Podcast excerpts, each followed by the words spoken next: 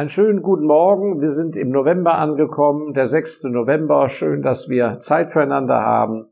Liebe Investorinnen, liebe Investoren und Freunde des unabhängigen Kapitals. Ich möchte gleich den Finger in die Wunde legen und behaupte Folgendes.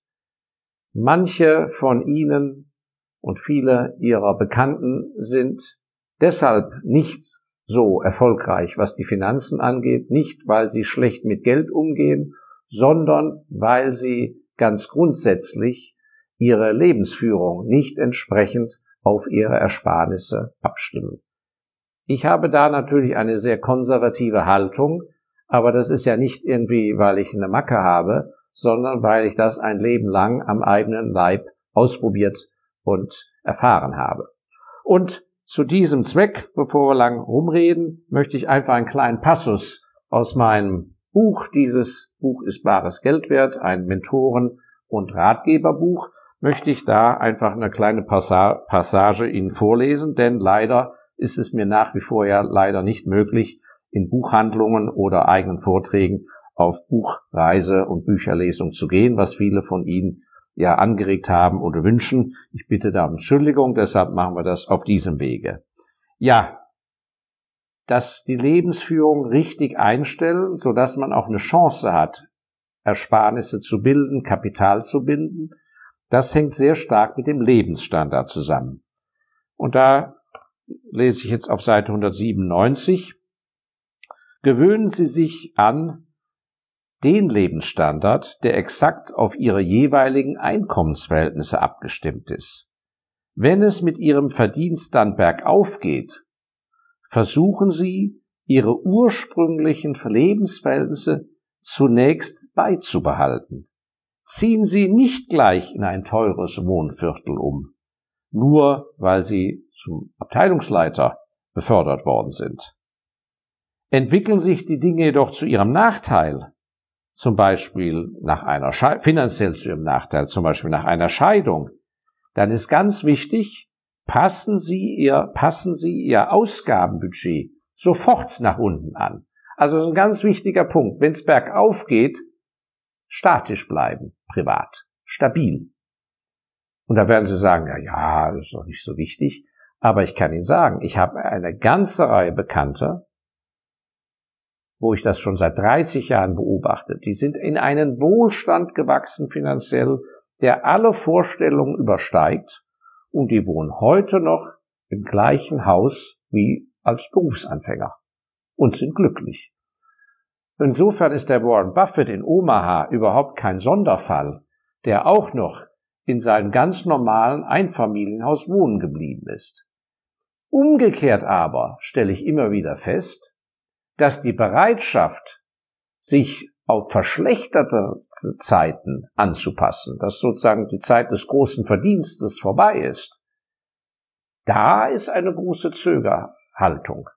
Da wird erstmal Zeit geschunden. Und das ist genau falsch. Also Sie müssen es genau umgekehrt machen. So, jetzt muss ich gucken, wo ich stehen geblieben war. Ja. Also, wenn die Dinge sich verschlechtert haben, finanziell. Wahrscheinlich werden Sie Opfer bringen müssen. Ziehen Sie diese schmerzhaften Einschnitte möglichst umgehend durch. Suchen Sie beispielsweise nach einer günstigeren Wohnung oder nehmen Sie halt, wenn Sie da wohnen bleiben wollen, einen Untermieter in Ihre Wohnung auf. Andernfalls wird die finanzielle Situation von Ihnen mit hoher Wahrscheinlichkeit immer schlechter für Sie. Trauern Sie nicht den alten Wohlstandszeiten nach. Tempi Passati. Zum Thema Lebensstandard kommt mir noch ein weiterer Gedanke. Wenn es sich partout nicht vermeiden lässt, dass Sie sich wegen extraordinärem Erfolg mehr und mehr Wohlstand leisten können, ist ja nicht verwerflich, dann achten Sie aber bitte auf den Faktor Folgekosten. Nicht immer ist es mit der bloßen Anschaffung eines Luxusgutes getan. Hierzu ist mir noch ein Gespräch bei einer Vermögensbeiratssitzung in Erinnerung geblieben. Einer der Vermögensinhaber hatte sich nach dem Verkauf seiner Firma, ich erinnere mich jetzt wieder, ist wirklich köstlich, nach dem Verkauf seiner Firma den Traum einer Weltumsegelung verwirklicht. Zu diesem Zweck hatte er eine hochseetüchtige Motorjacht gekauft zum Preis, ein Motorsegler zum Preis von 12 Millionen Euro. Das ist also eine wahre Geschichte. Ich weiß noch genau, wie ich da im Vermögensbeirat saß, lange her. Als dieser Weltumsegler mit seiner 12 Millionen teuren äh, Motorseglerjacht, ähm, als der dann auf seiner langen Reise schließlich in Neuseeland ankam, war eine routinemäßige Wartung des Schiffes fällig. Recht aufgelöst rief er von dort aus an, ich musste dann damals an den Telefonapparat, und da hieß es am Telefon, stellen Sie sich vor, Herr Ältester, die wollen hier auf der Werft in Neuseeland für die Inspektion doch glatt 120.000 Euro von mir. Das ist doch ungeheuerlich. Was sagen Sie dazu? Im ersten Moment, weiß ich noch genau, war ich total entsetzt. So ein hoher Betrag für eine Wartung, 120.000 Euro. Doch dann konnte ich ihm klar machen, dass er damit noch günstig bedient war. Denn die Rechnungssumme von 120.000 Euro entsprach gerade einmal einem Prozent des Gegenwertes seines Schiffes. Ein Prozent von 12 Millionen Anschaffungswert sind 120.000 Euro. Und das, dieses eine Prozent auf einen Anschaffungswert für eine Wartung, das war ein völlig nachvollziehbarer Tarif. Wenn Sie beispielsweise 110.000 Euro für ein Auto ausgeben, dann wird Sie die Inspektion bestimmt mehr als ein Prozent kosten. Nämlich wahrscheinlich mehr als 1100 Euro. Also wenn Sie einen Porsche für 110.000 Euro kaufen, kann die Wartung bestimmt mehr als 1100 kosten, also mehr als ein Prozent. Ob Sie sich eine einmalige Anschaffung also leisten können, ist die eine Seite der Medaille in Ihrem Erfolg. Ob Ihnen aber die Folgekosten Jahre später noch leicht fallen werden, das ist eine andere Seite.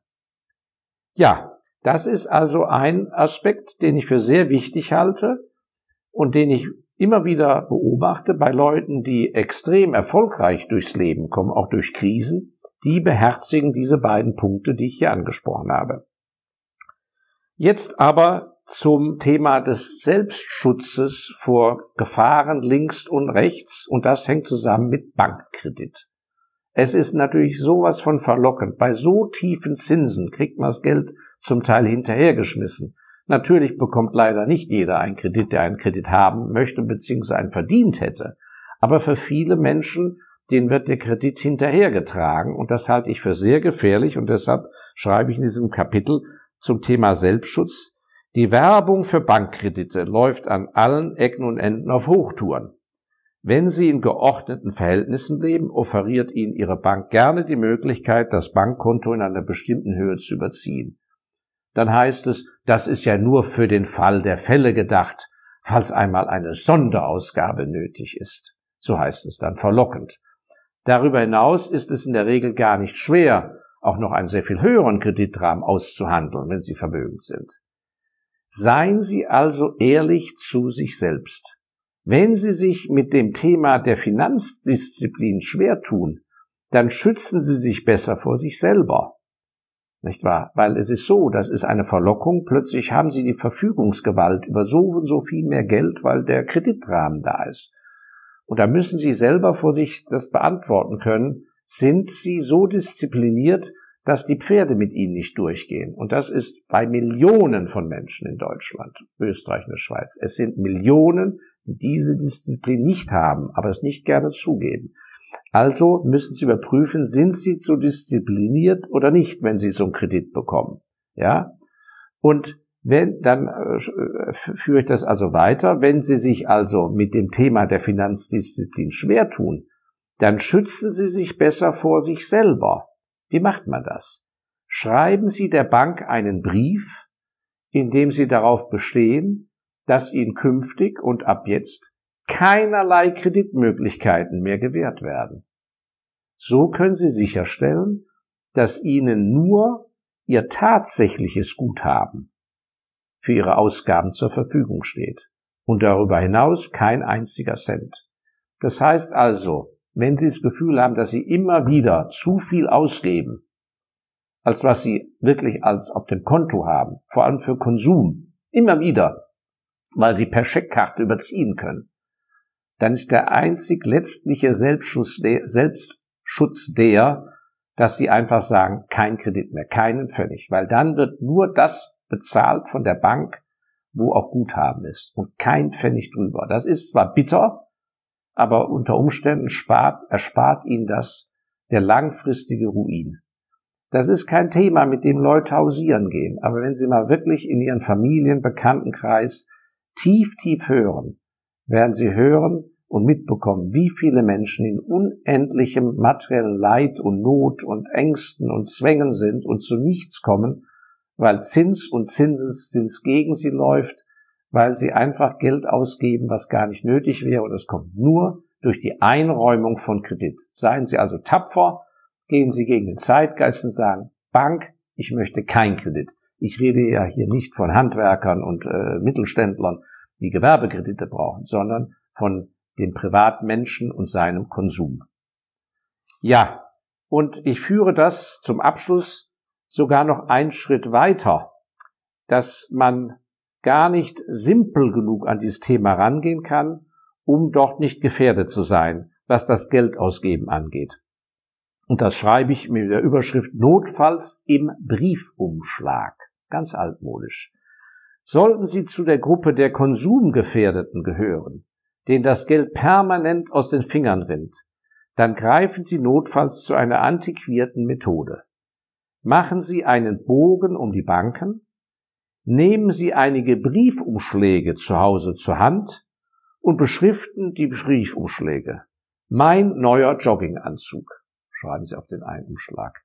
Mein Sommerurlaub kommt auf den anderen Umschlag draufgeschrieben. Mein neues Fahrrad und so weiter.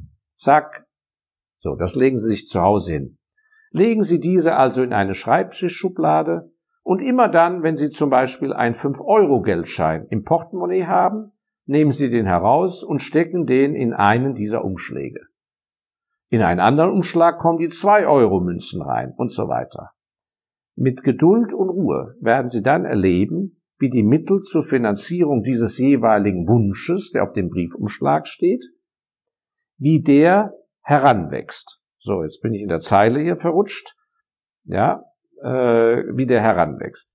Ist der Umschlag dann eines Tages mit der nötigen Summe gefüllt, dann dürfen Sie sich diesen Gegenstand mit Stolz und auch mit einem guten Gefühl richtig leisten haben Sie keine Scheu, einen solchen simplen, altmodischen Weg einzuschlagen. Halten Sie sich immer vor Augen. Die zunehmend bargeldlose digitale Großfinanzszene mit all den Kreditkarten und Verlockungen jeder Art zielt nur darauf ab, Sie in eine finanzielle Abhängigkeit zu führen. Das ist leider so. Millionen Menschen sind so völlig unnötigerweise in eine schreckliche Verschuldung geraten. Apropos Schulden, da möchte ich noch einen Exkurs machen. Die Kehrseite der Verschuldung ist ja das Verleihen von Geld. Nicht wahr? Also nicht selber Schulden machen, sondern man hat viel Geld und verleiht das, so dass jemand anders Schulden hat, Ihnen gegenüber. Auch hier möchte ich Sie bei diesem Thema sensibilisieren. Wenn Sie in einem gewissen Wohlstand leben, wird es sich nicht vermeiden lassen, dass Sie irgendwann einmal um finanzielle Hilfe angegangen werden. Typischerweise kommen solche Bittsteller aus dem Kreis ihrer Freunde oder Familie. Wenn es sich nicht gerade um einen tragischen Unglücksfall handelt, bei dem spontane Hilfe in der Tat angebracht ist, würde ich generell keine privaten Darlehen vergeben. Mitleid ist kein guter Ratgeber. Fragen Sie sich in solchen Fällen immer, ist das wirklich ein Darlehen, das mit hoher Wahrscheinlichkeit auch fristgerecht an mich zurückgezahlt wird?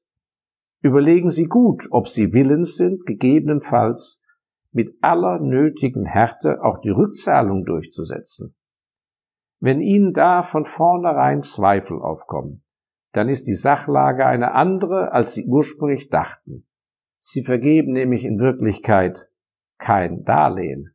Alles läuft darauf hinaus, dass Sie de facto eine Spende bzw. ein Geschenk machen.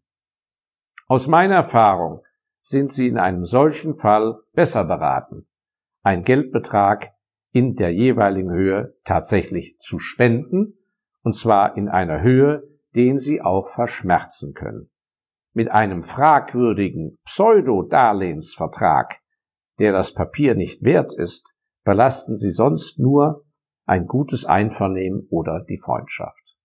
Ja, ein kleiner Exkurs aus dem Büchlein zum Thema Schulden, Finanzdisziplin, Kredit.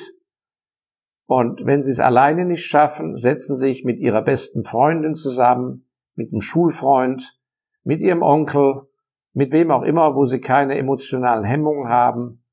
Beichten Sie Ihre Schwächen, holen sich Hilfe und überlegen Sie sich, ob nicht der ein oder andere simple Rat Ihnen wirklich weiterhilft. Ja, in diesem Sinne bedanke ich mich, freue mich auf nächsten Freitag, wünsche Ihnen alles, alles Gute und ordnen Sie Ihre Finanzverhältnisse und ich hoffe sehr, dass Sie mich heute nicht schulmeisterlich empfunden haben oder als Oberdozent mit Zeigefinger. Das ist nicht meine Absicht, aber ich möchte Sie einfach wirklich sensibilisieren auf die Dinge, die man im Leben sehr leicht ändern kann und die Sie weiterbringen. Also danke nochmals. Alles Gute.